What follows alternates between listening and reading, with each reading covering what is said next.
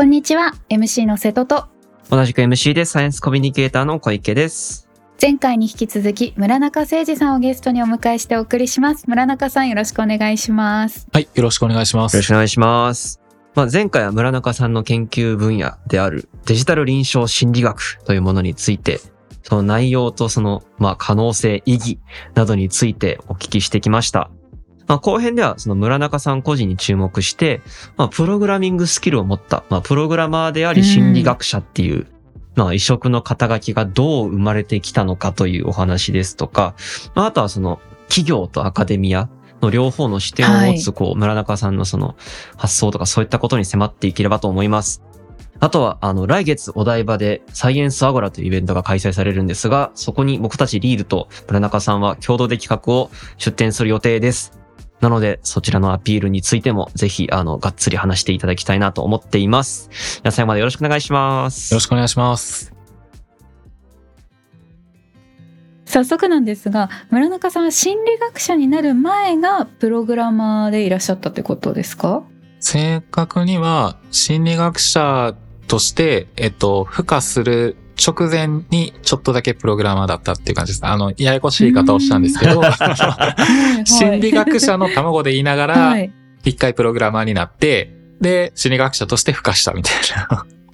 正確に言うと、博士課程出た後に2年ほどエンジニアとして働いていて、でそこでまあ機械学習の開発とか、まあ性能評価みたいなことをやってました。その職場のチームに文系は自分しかいなくて、まあ他 全員理系の中でちょっと飛び込んでみたっていうような状況ですね。論文の中でも、あるいは本の中でも数式出たら読み飛ばすような人間やったんですけど、あの、今それ言うたらめちゃくちゃ怒られそうな気はしますけど、会社の中ではしっかり一個一個、あの、しっかり解きながらやってました。プログラミングもしっかりこう書いていくというか。はい。しっかり書いて、あの、レビューを受けながらやってました。はい。大学院では心理学を勉強されてたんですか？はい、そうです。あの、学部も心理学だし、修士も臨床心理士を取るための大学院のコースに進んでいました。そもそも心理学に関心を持たれたのはいつ頃だったんですか？これは高校3年生ですね。そのきっかけは、その時に仲の良かった一つ上の地元の先輩がいて、まあよくその人の相談に乗ってたりしてたんですね。で、うんその相談聞いているうちに、まあそういう仕事してみたらどうなみたいなと言われて、それを丸飲みして、おじゃあ大学行きますって言って、じゃあやっぱ聞き方が上手かったんじゃないですか？うん。うん、どうでしょうね。なんか、今となってみては、その先輩に対して生意気なことばっかり言ってただけかなって反省してるんですけど。いやいや、なんか人の心の動きとかにすごく敏感というか、うん。なんか関心があったっていうことなんですかね。あ、それはすごくありました。なんか、うん。惹かれそうですけど、一時期の割と自分でやってた好きなことっていうのが、友達を待ってる間に街中で街行く人を観察するというか、ああ、ちょっとわかるかも。今なんか急いでんのかなとか、あ、今このカップルできたとこかなとか、あの、ちょっと、なんか、ちょ、ちょっと喧嘩した後かなとか、なんかそういうのを考えながら見てましたね。すごい。楽しいですよね。臨床心理学者が見てると精度やばそうですけどね。その時は全然、あの、一高校生なので、あ、そっかそっか。はい、ただの青年だったんですけど、はいははいい。でもそれぐらい人に関心はすごい確かにある人間でしたね。ああ。なんで一回プログラミングにこう、浮気じゃないですけど、こう、道をこう変えていったんですか、一つは、修士博士と、まあ、研究だったり勉強をしていく中で、間違いなくこれからそのデジタルな力が、メンタルヘルスケアにも必要な時代になるというか、そんな世界が来るだろうと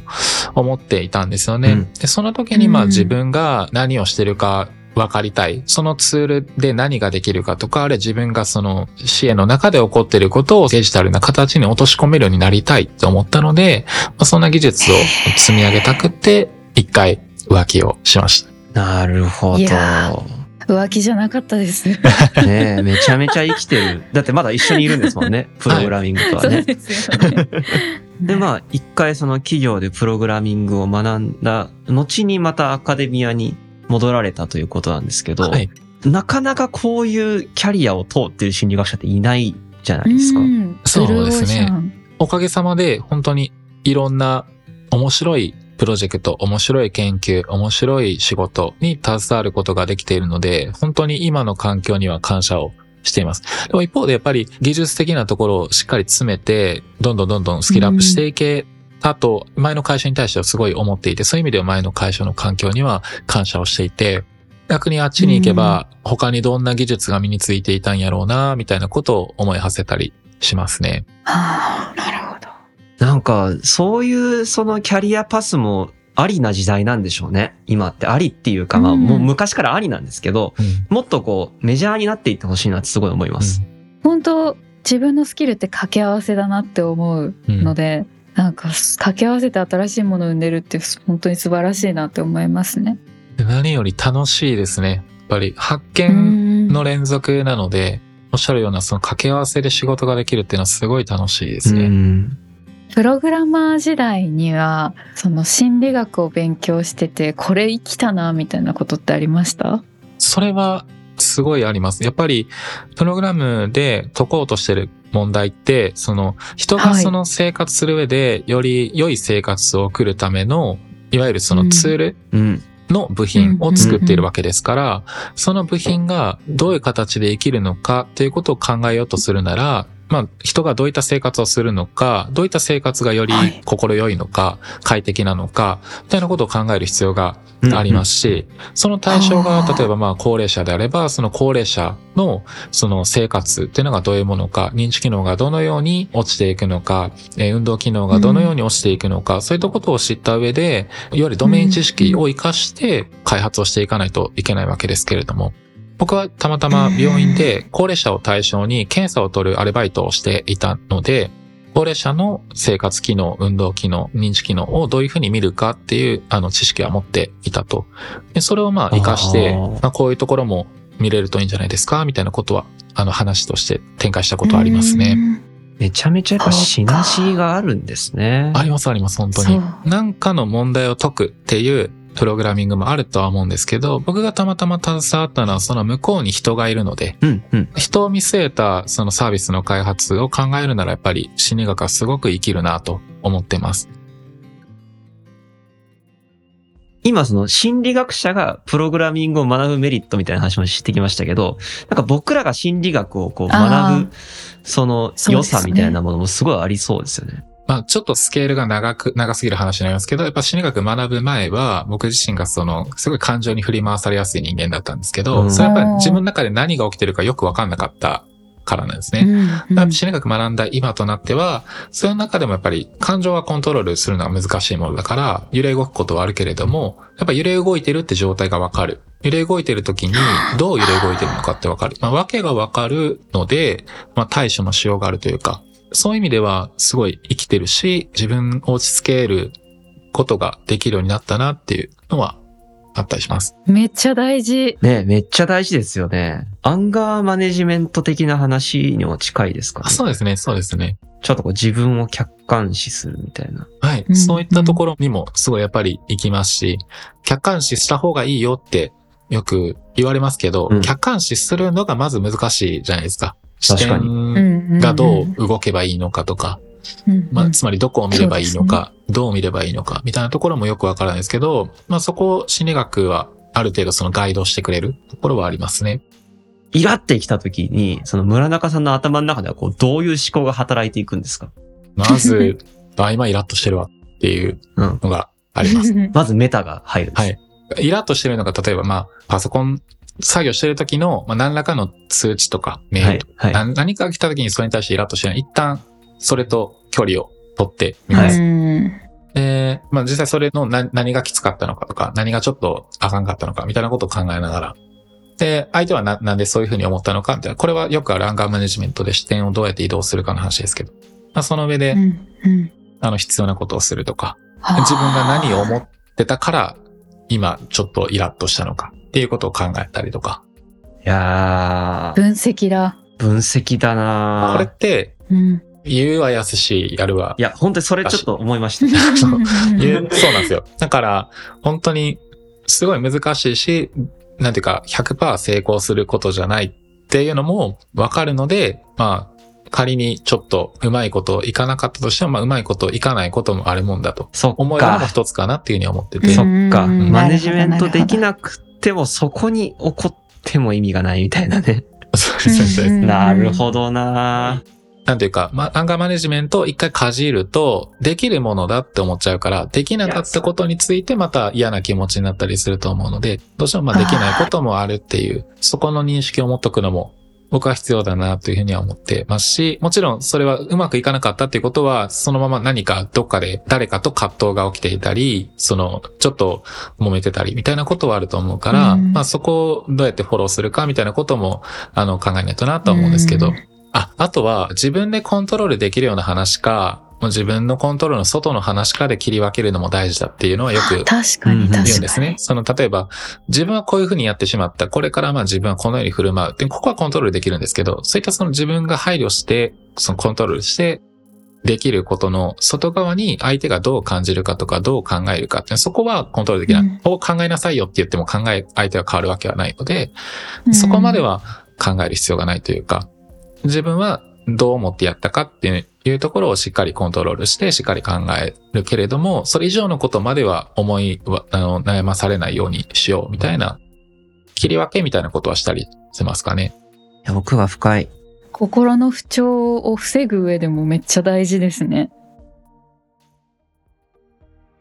ここからは、えー村中さんと私たちが共同でね、あの、サイエンスアゴラというところに出展しますんで、その企画についてお話ししていこうと思います。はい。あの、サイエンスアゴラというのは毎年行われている日本最大級の科学イベントです。はい。あの今年も11月にお台場のテレコムセンターで行われますが、あの去年はサイラワの公開収録なども、そうでしたね。もうあれから1年か。うわはい、ー、立ち早いでますね。よ。はい。で、今年僕たちがやる企画なんですけれども、タイトル名ズバリ、えープレゼンバトル2.5、うん心とは何かというものになっております。はい。この企画なんですけども、心理学者の方たちをお呼びして、心をテーマに、もう文字通りプレゼンでバトルをしてもらうというものうんになっております。このバトル感がちょっとかの M1 を意識したものになっているということですよね。バチバチに意識してて、まあ4人の研究者の方がプレゼンする予定になってるんですけど、こちらでちょっととある特別審査員の方をご用意して、あとはその来場した皆さんとも一緒に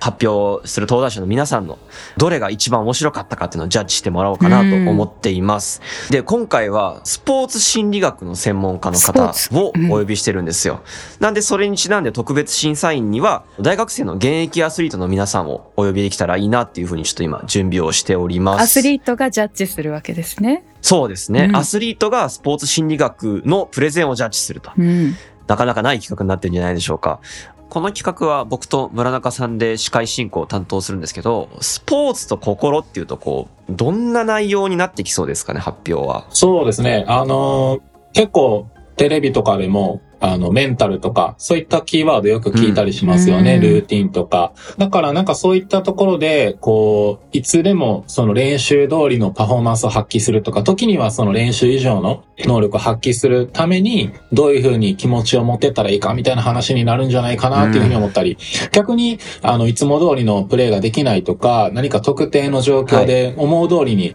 体が動かないみたいな、そういったことが起きた時うんにどうやって支援していけるのかとか、そういった話なのかなというふうに思ったりしますね。いや、だってもう大事な試合とかって、普通じゃない場所じゃないですか。ね。そもそも、ねだからそこにこうメンタルを持っていくっていうのは本当に大変だからそういうポイントとかが聞けたら面白いなと思いますよね。そうですよね。なんかそういう意味で言うと、大学受験のこう試験会場とか、確かになんか。就職面接とかそういう場所で僕たちがこう、どういう風に力発揮できるかみたいな話にもなってくる気がして、うんなんかスポーツ普段やらない人にも刺さるんじゃないかなっていう気はうん知りたいですしてます。で、あとその企画タイトルにある2.5についてもちょっと説明せねばならないと思うんですけど、はい。この2.5というの、あの、プレゼンの制限時間になってます。まあ、2.5 2.5分。分です。もう2分半で、あの、登壇者の皆さんにプレゼンしてもらうということにしてるんですけども、まあ、これが結構短いんですよね。あっという間ですよ。村中さんにも、まあちょっとその時間内にやってもらうみたいなことやってもらいましたけど、あれはどうでしたか？そうですね。僕は一回その5分で作ってみようみたいな感じで、5分では短いなって思ってやってみたんですよね。普段だってその研究者心理学者って90分の授業喋るんで、それが5分、そうですよね5分になる。え すごい短いなと思いながらやったんですけど、やった後で、そのやった映像を2.5分に編集してもらったんですよね。しましたね。そうはい。うんで、それ見てみたら、あ、すごい、それでも僕が言いたいこと伝わってるわって思って、しかもなんかこあう、何を伝えたいかってそのコアの部分だけ伝わるんで、うんなんかすごいストレートに皆さんにお伝えできるのもすごいいい試みだなっていうふうに思って、なので皆さんが伝えたいコアな部分っていうのが何なのかなってところにすごい関心を持って、あの、聞こうかなっていうふうに当日楽しみにしてます。これ専門家の皆さんも結構大変な準備をされているんじゃないでしょうか。なんか、無茶ぶりした自覚はちょっと。なんで本当に僕たちもすごい当日楽しみにしてますね。うん。まあ、あとその、サイエンスコミュニケーターとして、もう一つちょっとアピールポイントを語るとすれば、はい。結構サイエンスイベント、その専門家をお呼びするイベントって、なんていうか専門家が知識を持ってる側に、まあ絶対なってしまうじゃないですか。なんで、なんかその人たちの話をこう聞くってなると、どうしてもこう、構造が専門家の方が上になりがちだと思うんですね。で、まあ、それ自体は別に悪くない気はするんですけど、なんか違う構造にもできたらいいなと思ってて、うんうん。なんで今回のその、まあ、プレゼンバトル2.5っていうのは、もう来場者の皆さんにジャッジしてもらうっていう、もう来場者の皆さんが上っていう構造にあえてしてみてるっていうのがちょっと個人的なアピールポイントというか、皆さんにもぜひ体験してほしいところだなと思っています。結構その自分が喋ってることについて、こう積極的にいろんなコメントとか感想とか聞く機会ってなかなかないんですよね。それはあの、研究者同士のコミュニケーションやったらまああるにはあるんですけど、あの、一般の方にお話をしてみて、面白かった面白くなかったとか、この辺すごい刺さったとか、生活の中でこうしようとし、思うとか、逆にその、この辺わからんかったとか、なんかそういうそのやりとりがですね、あんまり普段ないので、本当にフラットに、そういうコミュニケーションができるとすごいいいなっていうふうに思ってます。プレゼンバトルが全部終わった後には、その対話の時間って言って、まあ、ざっくばらんにいろんなあの方から意見とかコメントを募集して話し合う時間設けようと思ってますんで、心理学者と話したいっていう、もうそれだけでも全然来る価値のあるイベントなんじゃないかなと思います。はい、この企画は東京お台場のテレコムセンタービル3階オープンスペースにて、はいえ11月19日の日曜日、はい午後1時から2時半に行います。あの入場料などは一切ないので無料なので皆さんぜひお気軽にお越しください。詳しくはサイエンスアゴラ2023のあの公式ホームページをぜひご覧ください。まあ僕たちサイエンスラバーの X とか、一般社団法人リールの X とかでも順次情報をお知らせしていこうと思います。まああとちなみに情報として、前日の11月18日午後2時からは、前回サイラバーにご出演いただいた今城さんがあの、うん登壇されるイベントもあるということなので、そうだこちらもぜひウェブサイトの方チェックしてみていただければ嬉しいかなと思います。僕もあのイベント行こうと思ってますんで、会場でお会いできたらいいですね。だでは村中さん一言アピール意気込みお願いします。はい。あの、ぜひ皆さんと一緒に盛り上げる、あの、イベントにしたいと思ってますので、そうですねご興味のある方はぜひお越しいただいて、皆さんとお会いできるのを楽しみにしています。どうぞよろしくお願いします。お願いします。お願いします。えーそれでは最後に村中さんに、えー明日のヒントになることをお聞きしたいと思います。えー村中さんご自身の視点から、こう、リスナーの皆さんに知ってもらいたいこととか、知ると楽しいようなことみたいなのをいただければと思うんですが、いかがでしょうか？今日こうやって話をした中での僕自身の気づきでもあるんですけど、はい。まあ、一言はい。でリスナーの皆さんにお伝えするなら、まあ自分に何かあった時、まあ誰かとまでは言わなくても、何かには頼ってほしいなというふうには思います。うんつまり、心の病、心の不調、何かモヤモヤする、どうしようもなく、なんかこ、あの、コントロールできない悲しい自分、時、そういう時に、まあ誰か頼るっていうのは、その誰かのことを気遣ったりとかしてうん。気を使ったりだとか、あるいはカウンセリングみたいなことになるとすごいハードルを感じるみたいなこともあると思うんですけど、まあそういったその、えー誰かになると狭くなってしまうところが、まあ何か、つまりアプリとか、ホームページとか、うん。YouTube だとか、いろいろ媒体はあると思うんですけれども、そういった何かに、まあ、頼るというふうに思ってもらえると、もう少しだけ、まあ、ハードルが下がって、頼りやすくなるのかなとうん。いうふうに思うので、ぜひ、まあ、何かに頼ってほしいなっていうのが皆さんに伝えたいことかなと思います。今あのその何かが割と多いじゃないですか、はい昔よりもだからこそやりやすいからやってみてほしいなっていう思いますねそうですね。ハードルは本当にその低くなるというか、そして、僕はよくよく、その何に頼ってもらうのがいいのか、おすすめをすうんるところまで、うんあの、しっかりデジタルの力でサポートできたらいいなというふうに思ってますので、まずは皆さんは、あその頼れる何かがあるっていうものを、あの、認識してもらえると嬉しいかなというふうに思います。そうですね。まあその何かっていうものを、まあ村中さんが作るのか、何に頼ればいいのかっていうその指針を村中さんが作るのかっていう、まあ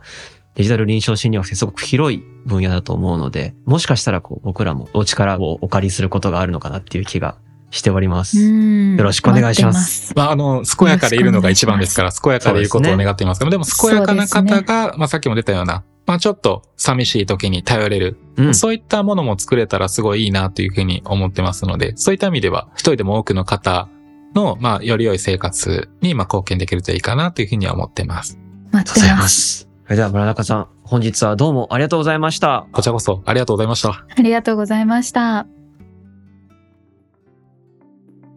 サイエンスラバーはツイッターのハッシュタグを作っています。ハッシュタグサイラバラジオ、カタカナでハッシュタグサイラバラジオで感想をお待ちしています。はい。そしてもし聞いてみて面白かったなと思っていただいた方は、お聞きのプラットフォームでも評価やレビューをしてもらえるととっても嬉しいです。それでは次回もお楽しみに。楽しみに